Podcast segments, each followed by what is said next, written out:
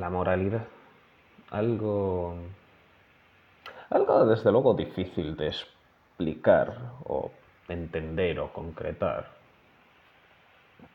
Es algo que un poco de forma innata sabemos lo que está bien y lo que está mal. Pero a la hora de ser específicos, ya no es tan fácil especificarlo.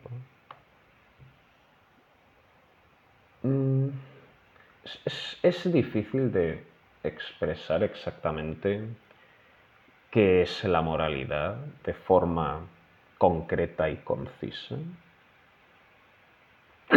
Porque nosotros a la hora de actuar rara vez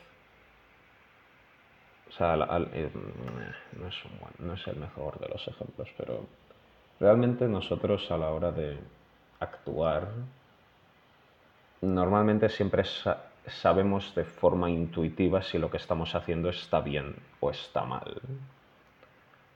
Nuestro, mismo organismo nos lo dice de una manera u otra, el que decidamos escucharle o no es otra cosa, pero el hecho está en que ocurre.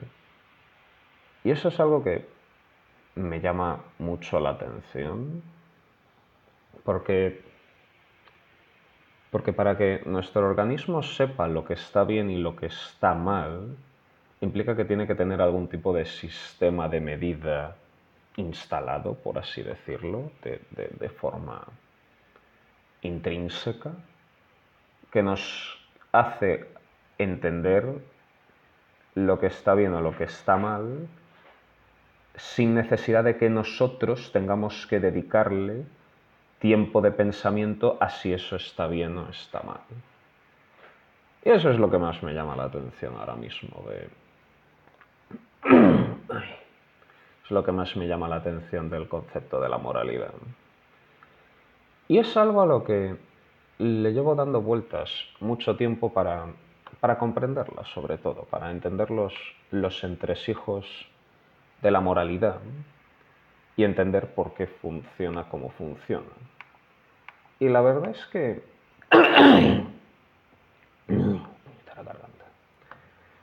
y la verdad es que siempre han habido ciertos casos en los que mm, me llama mucho la atención el hecho de que se rompan las normas de lo moralmente correcto, por así decirlo. O sea, no, sé muy bien cómo explicarlo, porque no es que se rompan las normas, pero la idea está en que en, en ciertas circunstancias los humanos decidimos voluntariamente ignorar ciertos elementos de las normas o, o como que nosotros mismos adaptamos las normas. Voy a poner un ejemplo muy sencillo para que me entendáis. Atacar a alguien o hacer daño a alguien está mal visto. Sin embargo, es que no es atacar, es tratar mal, tratar con hostilidad a una persona. Está mal visto. Pero si una persona comete un delito o un crimen, a mayor la gravedad del delito, más fácil vemos el tratar mal a esa persona o el tratarla con hostilidad o... Bueno, ya me entendéis, no, es lo mismo. O sea, no, no, es lo mismo tratar mal a alguien que no ha hecho nada que tratar mal a un asesino. Tratar mal a un asesino, eso es como que el mismo grupo lo hace. Mientras que tratar mal a alguien que no ha hecho nada, no, no, ahí hay un elemento de como que está mal, pero en el otro caso no está tan mal. O sea, no, no estoy diciendo que esté bien maltratar a la gente, ni mucho menos, pero ah, hablo más sobre la forma en la que los humanos de forma intuitiva o instintiva actuamos con la gente según lo que hagan. Y, claro, eso es un poco, va un poco en contra de la idea de unas leyes morales absolutas, por así decirlo. Porque un poco la idea de la moralidad es esa, ¿no? Una, serie de normas que se aplican siempre en todas las circunstancias o en casi todas las circunstancias. a grandes rasgos esa es la idea de la moralidad, ¿no? un, un código de conducta que siempre se pueda aplicar. Bueno, no estoy del todo seguro de si esa es la moralidad o no, pero se acerca bastante, ¿no? Uf, lo siento por la tos. Pero claro, un poco la idea es esa, ¿no? Que, que dependiendo de, de lo que las personas hagamos, se nos trata de una manera u otra. Y, y, claro, a, mí eso es algo que siempre me ha llamado mucho la atención porque va en contra de, del, propio concepto de, de unas leyes morales absolutas. Y, y he estado estudiando esto un poquito, al parecer la psicología social y la psicología de grupos tienen otra teoría respecto a esto, especialmente la psicología relacionada con los comportamientos grupales. Y yo también he estado desarrollando un pequeño modelo teórico que intenta explicar este fenómeno y un poco el, y un poco el, mostrar, por así decirlo, la, verdadera dinámica de lo que nosotros llamamos moral. Y bueno, sin más dilación, no sé si esa palabra existe, sí, sin más dilación. Eh, mi idea básica es que la moral no es tanto una serie de normas por las que hay que regirse, sino la consecuencia de un equilibrio en la relación, en una relación entre dos personas o entre las personas del grupo. Esto sería mejor eh, ejemplificarlo con una, con una imagen. Pero bueno, como esto es un podcast, no tengo imágenes.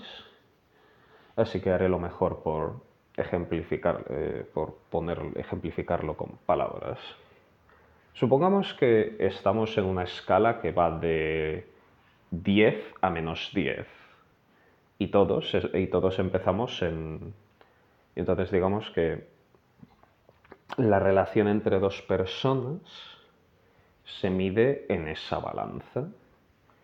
Y entonces la balanza siempre busca estar equilibrada, por así decirlo. O sea, si una persona hace algo bueno por ti, la balanza sube un poco y al mismo tiempo hace que la balanza vuelva a bajar, mientras que si alguien hace algo malo, la balanza baja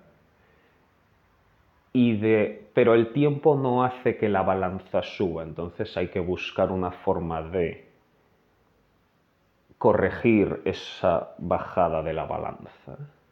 Y creo que eso es un poco lo que es el concepto al que nosotros llamamos moralidad. Pongo un ejemplo. Supongamos que una persona, o sea, dos personas están hablando y una por accidente ofende a la otra persona. Entonces, en esa balanza, la balanza pasa de estar en cero a bajar a menos uno.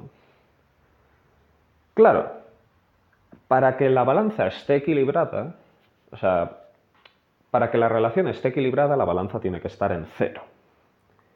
Y entonces, claro, ha habido una ofensa, entonces al haber bajado la balanza no está equilibrada. Por lo tanto, la otra persona de una manera u otra, o sea, para, que la relación siga siendo sana, por así decirlo, para que la... No es una relación de pareja, es relación entre dos personas, de interacción, puede ser amistad, conocidos, lo que sea. Para que, esa, para que la relación vuelva, sea sana, eso se tiene que equilibrar. Entonces, Seguimos con el modelo teórico. Si una persona, o sea, persona A ofende a persona B, persona B tiene dos opciones. Uno puede ignorarlo. Dos, defenderse. Y dentro de esa defensa habrían dos tipos de defensas. Uno sería señalar el hecho de que ha habido una ofensa e intentar razonarlo de forma, o sea, intentar razonarlo de forma razonable, por así decirlo, o atacar a la persona. Esa sería la diferencia entre asertividad y agresividad. O sea, digamos que esas tres formas de responder a una agresión serían Pasividad es no hacer nada, agresividad es responder con agresividad y asertividad es intentar, bueno, la, la, opción de intentar razonar lo que ha pasado para ver. Entonces, digamos que en esa situación, dependiendo de la respuesta, si uno responde de forma pasiva, la balanza sigue desequilibrada. Si uno responde de forma agresiva, corre el riesgo de que la balanza se desequilibre aún más y si uno responde de forma asertiva, intenta restaurar el equilibrio de la balanza, por así decirlo. Claro, esto, o sea, este, evidentemente este modelo teórico así planteado es como que simplifica muchas cosas, porque luego también podríamos hablar de escalas en la jerarquía social y demás, y eso, o sea, posiciones en la jerarquía social, perdón, y eso a su vez probablemente influenciaría de una manera, influiría, perdón, de una manera u otra, eh, la mecánica de esta balanza. Pero el punto al que quiero llegar es que cuando baja mucho, o sea, cuando la balanza se vuelve muy negativa, una de las formas potentes, o sea, al, bajar mucho la balanza está claro que hay un problema con la relación, o sea, con esa relación entre dos personas. Y en ese momento, no sé si es por medidas desesperadas o qué, pero de repente como que la gente ya no tiene tantos problemas o tanto reparo o tanto cargo de conciencia en cometer hostilidades malintencionadas contra la persona con la que tienen esa escala muy rota o muy desequilibrada. Esto es algo que todavía no lo he razonado demasiado, por lo que me puedo equivocar en el planteamiento. Pero la idea básicamente es que si la escala está muy desequilibrada, aunque hayan una, o sea, si la escala está muy desequilibrada, a pesar de unas potenciales leyes absolutas, nuestras leyes morales internas mm, ya no nos ponen tantas pegas a cometer hostilidades contra esa persona.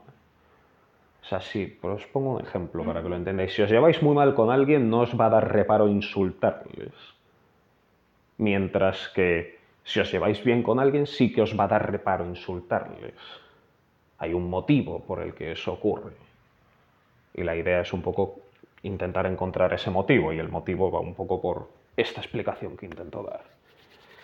Y, y claro, lo mismo ocurre en los grupos, quiero decir la misma relación grupal funciona establecida por esa escala. Y entonces si una persona es muy problemática en el grupo, desestabiliza mucho esa escala en el grupo, el mismo grupo ataca, el mismo grupo intenta restablecer el equilibrio de la escala o bien o bien intentando arreglar el problema con el elemento discordante del grupo o bien echándole del grupo. Claro, el echarle del grupo es cuando empiezan las conductas hostiles contra esa persona del grupo, porque si no, no se va del grupo. Y, y un poco el razonamiento es ese. que la moralidad, a fin de cuentas, no es tanto una serie de leyes absolutas, sino una escala que siempre es relativa a la relación entre dos o más personas y en función de la posición de esa escala está nuestro propio, nuestra propia moralidad interna nos indica que está bien o está mal hacer ciertas conductas contra otras personas. Y quizás el decir que esté bien o está mal no sea correcto, más bien sería como que no hay problema en hacerlo o sí que hay problema. Ah, esto es algo que tengo que razonar un poco más, pero como idea básica creo que puede ser interesante reflexionar sobre esto. Desde luego sí que siento curiosidad por... Porque me estoy dando cuenta de que... O sea, poca gente, pero algunos me contestáis a, a estos podcasts y de lo que digo sobre ellos con vuestras ideas y la verdad es que algunas me interesan bastante. Entonces, sí que siento curiosidad por ver qué respondéis sobre esto, porque, porque ya, ya, he estado haciendo algunas preguntas respecto. De, de hecho, cabe mencionar que en parte esto viene por algunas preguntas que, que, he estado, o sea, algunos, no, no, preguntas, pero sí respuestas a, las, a ciertas preguntas que he estado recabando que me han hecho ver que aún en los temas de controversia siempre hay una respuesta en la que prácticamente todo el grupo está de acuerdo. Quien esté interesado en eso me, lo, puede preguntar y se lo le, le digo en qué temas, pero es interesante porque muchos temas de controversia siempre hay una respuesta en la que todo el grupo está de acuerdo y en la que todos coinciden unánimamente a pesar de que esa respuesta de por sí no tenga por qué ser del todo moralmente correcta. Pero bueno, voy a dejarlo voy a dejarlo por hoy con eso y siento curiosidad por ver las las respuestas que me dais con este podcast. Un saludo a todos.